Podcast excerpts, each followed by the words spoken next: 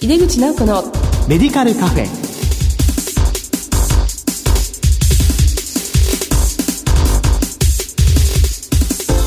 こんばんは。帝京平成大学薬学部の井出口直子です。井出口直子のメディカルカフェ。この番組は医療を取り巻く人々が集い語らい情報発信をする場です。現在医療現場の連携や効率化において分業や ICT の導入が進んでいます今月の特集テーマは ICT を活用した多職種連携です。この後ゲストにご登場いただきます。どうぞお楽しみに。入れ口直子のメディカルカフェ。この番組は武田手羽の提供でお送りします。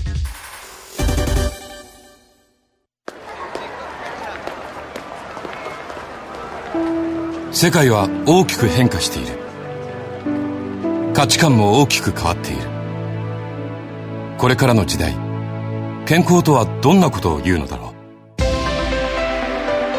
う。医薬品には何が求められるようになるのだろう。一人一人に寄り添いながら価値ある医薬品を届けたい。私たちは武田手羽です。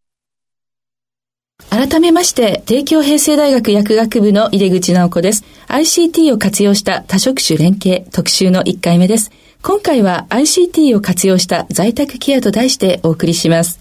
今月のゲストは、八戸ファミリークリニック院長、小倉和成さんです。小倉さんどうぞよろしくお願いいたします。よろしくお願いします。今日は八戸からお越しいただきまして、はい、ありがとうございます。あの、早速なんですけど、先生のご略歴を教えていただけますか？はい。私は、あの、国際基督教大学を卒業したんですけれども、その間に、えー、留学中にですね、カナダの方で、えー、家庭医療というものを知りまして、えー、家庭医を目指して琉球大学の医学部に、えー、再入学いたしました。その後、日本で初めての家庭医療研修プログラムであります北海道家庭医療学センターで学んだ後、プライマリケア連合学会の学術大会の大会長を務められた雨野森正樹先生のクリニックで勤務をいたしまして、その後、はい、2010年に地元である八戸市に戻りまして、八戸ファミリークリニックを開業いたしました。まあ、最初はあの国際キリスト教大学に行かれたということで、はい、お父様も、あのお医者さんでいらっしゃるけど、はい、まあ、ちょっとあんまりなりたくなかったと。あの、一度も考えたことがなかったんですね。そうですか。家庭を知ってから家庭になりたいということで、改めて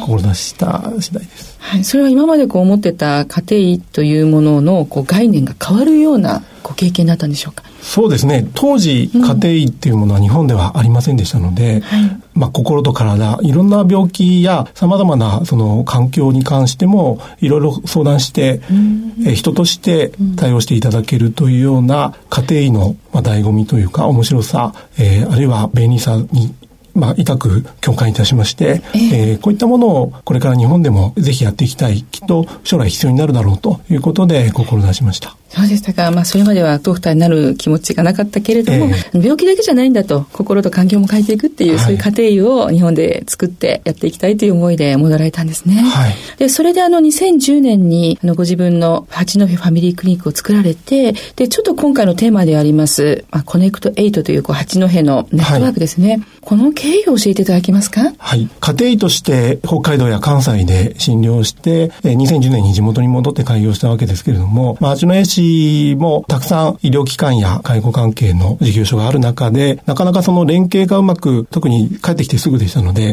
うん、えー、難しく、在宅の患者さんですとか、うん、えー、介護保険を利用されている患者さんのケアで、スムーズにこう連携できないというようなことがありました。ですので、えー、事業所の数がたくさんあればあるほど、やはり情報共有や、えー、普段のコミュニケーションが難しいということを感じまして、はい、えー、ICT を使った連携、それと定期的な月1回の集まりを組み合わせた形で連携がしやすいチーム作りをしていこうというのが始まりでした。あなるほど。こう、いろいろ在宅やられてるとこあるけど、みんなちょっとバラバラだったというそうですね。なかなか連携がうまくいかない。はい。北海道や関西ではもう少し規模の小さい地域でしたので、えー、最初からまあ顔の見える関係ができていたんですけれども、うん、やはり八戸も意外と、あの、訪問看護ステーションも30とかですね、うん、ありまして、はい、その、それぞれの患者さんに応じて別の事業所と連携をしなければいけないと。はい、えー、その都度コミュニケーションを取るのがなかなか、えー、スムーズにはいかないという現状がありました。うんだったんですね。でそれで、まあ、ICT を使ったネットワークを使って、はい、まあ、システムを整備されたということなんですね。もう少し具体的にコネクト8についてご紹介いただけますか？はい。えー、コネクト8は、えー、八戸地域の皆さんが安心して医療介護を受けられることを目指して、はい、えー、任意団体として始めたものですけれども、はい、普段は、えー、ICT のツールを使ってですね、うん、これは株式会社ワイズマンさんが提供する、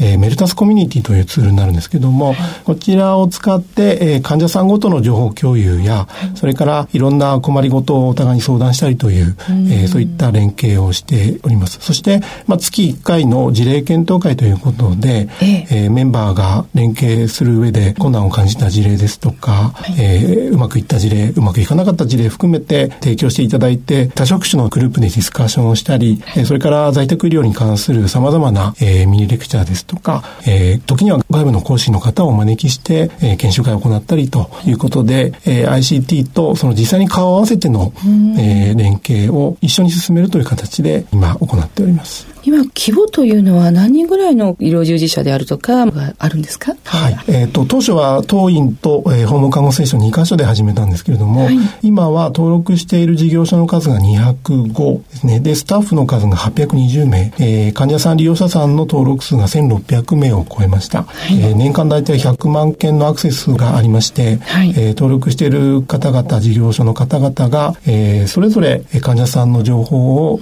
共有しながら連携できるような形になっています。そうですか。この事業所の中には薬局も入っています？もちろん薬局さんもたくさん入っていただいてますし、訪問看護ステーションや介護保険の事業所の方、はい、医療機関。医療機関も全部含めて205、ね、ということなんですね。わ、はい、かりました。これなかなかのこう、まあ、1600名の患者さんということで、はい、100万件もアクセスがあるということですよね。なかなかの規模だと思うんですけども、まあ、先生先ほどおっしゃった、こう、小規模でやってるところだったけれども、はい、まあ、もちろん最初は先生のところと2件、2つのこう看護ステーションとの連携からスタートしたということですが、先生はこの、やはり八戸全体にそれをきちっとやっていくっていう必要性を感じてたということですかね？はい。やはり、あの、患者さんごとにいろんな、あの、事業所と連携しますので、うん。はい、あるところは入ってるけど、あるところは入ってないというような状況だとなかなか連携が難しいということで、うん、できるだけたくさんの事業所の方、八戸地域、八戸市内だけではなくて、えー、周辺の市町村との連携もありますので、えー、そういったところも含めて、よりたくさんの方に入っていただく方が、えー、患者さんはもちろんですけども、その事業所や職種の方々にも利便性が高まるということで広めてきております。その方が連携がスムーズでね、情報共有が早いということですよね。はい、先生、これをここまでこう広げる中でなかなかたくさんご苦労があったと思うんですけど、はい、どんなところに苦労されましたか？そうですね。やはり、あの、当初は任意の団体で、うん、えー、その後 NPO 化したんですけれども、なかなかその、当初はどんなものかわからないということで、えー、えー、立ち上がりは少しずつ人づて、口づてにですね、うん、えー、便利だよということで広まってきたんですけれども、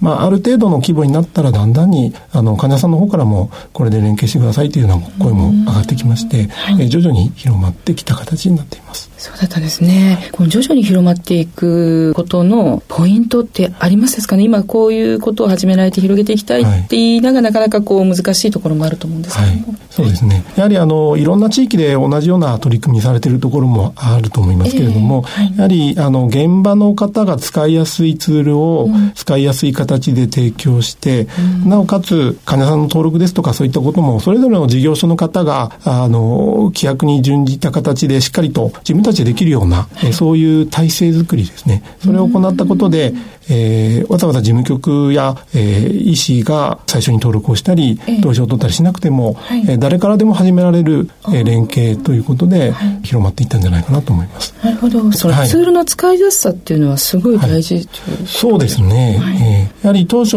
いろいろな機能を備えたものなんかも他にもたくさんあったんですけれども、ね。えー、やっぱり使ってみて、かでめんどくさいと、えー、ちょっといろいろ複雑すぎて、気軽に見たり書いたりできないということことになると、せっかくの情報ツールでも、その役割を果たせないということで、そうですね、極力機能は抑えた形で、誰でも使いやすいような、えものを選んで、え少しずつ広めていきました。そうですか。これはなかなか重要なことですよね。今 ICT はどんどん進んでいって、はい、まあ、便利なものをいっぱい搭載しているものはあるんですけども、はい、まあ、実際には使いこなせないっていう声よく聞くんですよね。そうですね。ですので、やはり誰でも使えるっていうことはすごく大事だと思います。はい。先生は NPO 法人在宅ケアを支える診療所、はい、市民全国ネットワークの副会長、はい、まあ、全国在宅療養支援診療所連絡会の世話人でもいらっしゃいます。この病院ではなく診療所だからこそできる医療について豊かなご経験の中からお話しいただけますか？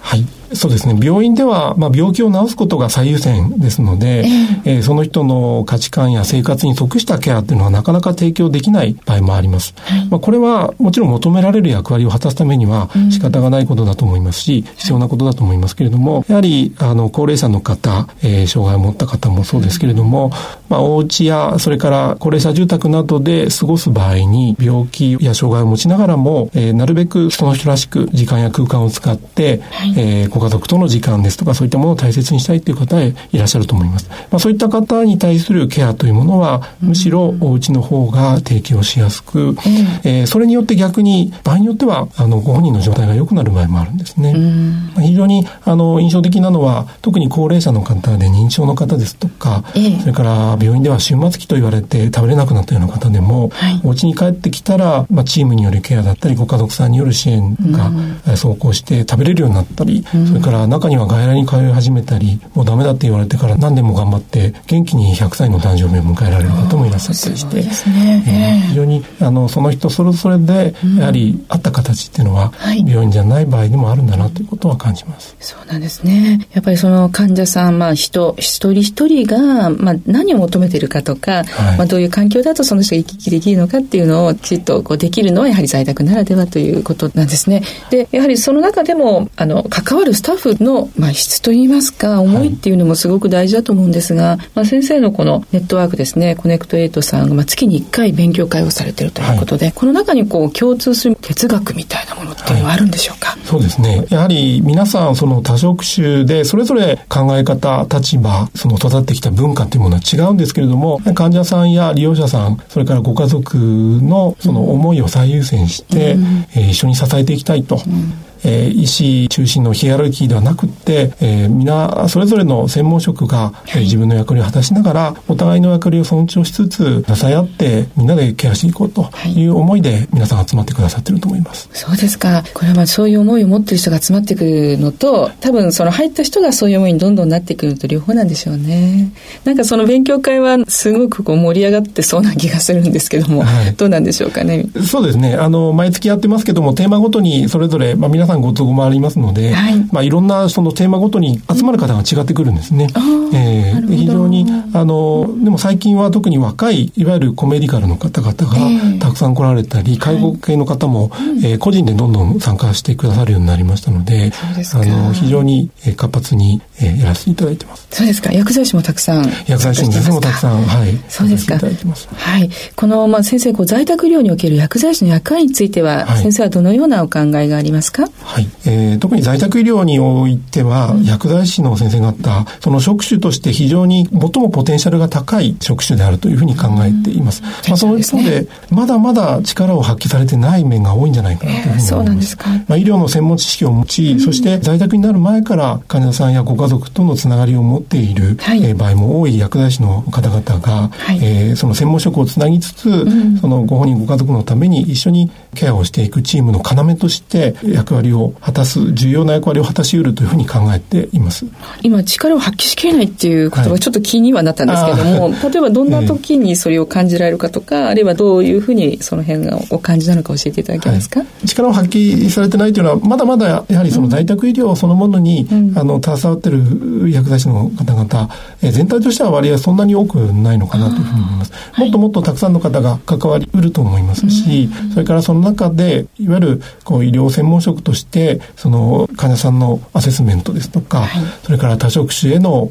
教育なんかも含めて、もっともっと発揮していただける力を持ってらっしゃるんじゃないかなというふうに考えています。まあ、まだ潜在能力を生かしてないというところだと思います。でもまあこれを気になったね、薬剤師の先生もちょっともうちょっと一歩踏み出してみようって思っていただけるんじゃないかななんてちょっと思っています。あの ICT を用いた多職種連携についてのまあ今後ですよね、はい、将来像をお聞かせいただけますか？はい。ICT 連携に関しましては、国が今、多職種連携のツールですとか、それから検査データ、処方データなども順次共有できるような形の全国保健医療データネットワークというものを2020年からスタートさせる計画を進めております。で、コネクトイートも実は昨年そのための実証事業に協力しているんですけれども、えーはい、えー、こういったものが徐々に様々なデータをつないでいくことによって、うん、えー、ケアの質、医療の質を飛躍的に高める可能性があるのかなというふうに感じています。はい、その中でもやはり、あの、薬剤師の先生方には、うん、えー、特に ICT にも抵抗のない方も多いですし、うん、また患者さんのその処方箋だけではなくて、はい、患者さんの情報、状態を、まあ、ツールで共有したり、あるいは在宅で直接見ていただいたりしながら、あの、連携できる、そういった役割を果たしていただきながら、はい、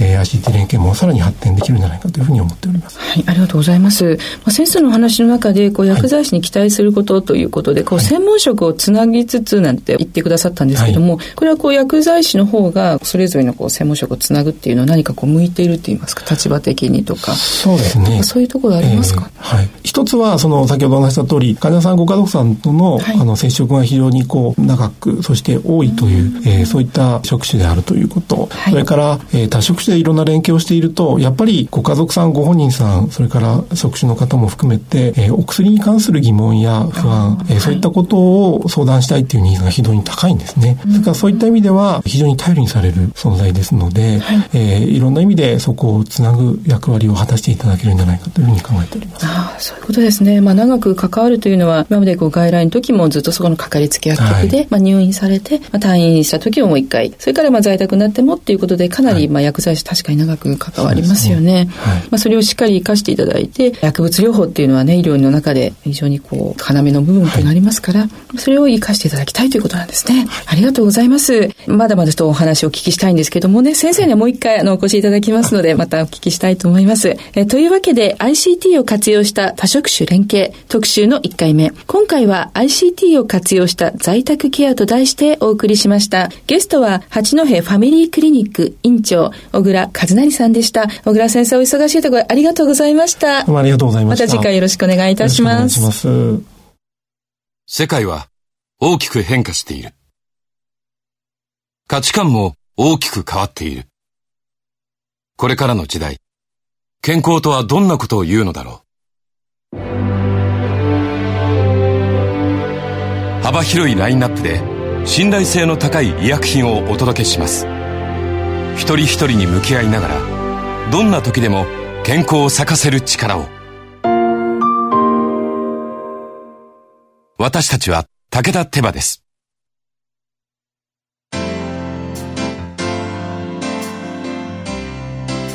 今回は青森県の八戸市から小倉先生にお越しいただき ICT を使った在宅ケアのお話を伺いました。先生も薬剤師への期待を語っていただきましたが私も先日高齢の方から近所の薬剤師がしっかり話を聞いてくれ丁寧に説明してくれてすごく助かったという話を聞きました。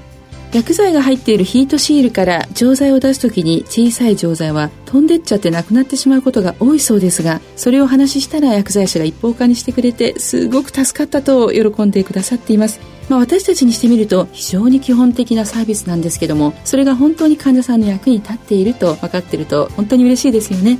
さてこの番組は放送後でもラジコのタイムフリーやポッドキャストでお楽しみいただけます。ラジコはスマホやタブレット PC さらにはスマートスピーカーなどからラジオ番組をお聞きいただけるサービスです。リアルタイムはもちろん放送後も1週間以内の番組はお聞きいただけます。毎月第2第4木曜日夜11時30分から放送中の井出口直子のメディカルカフェ。次回は6月27日の放送です。それではまた帝京平成大学の井出口直子でした。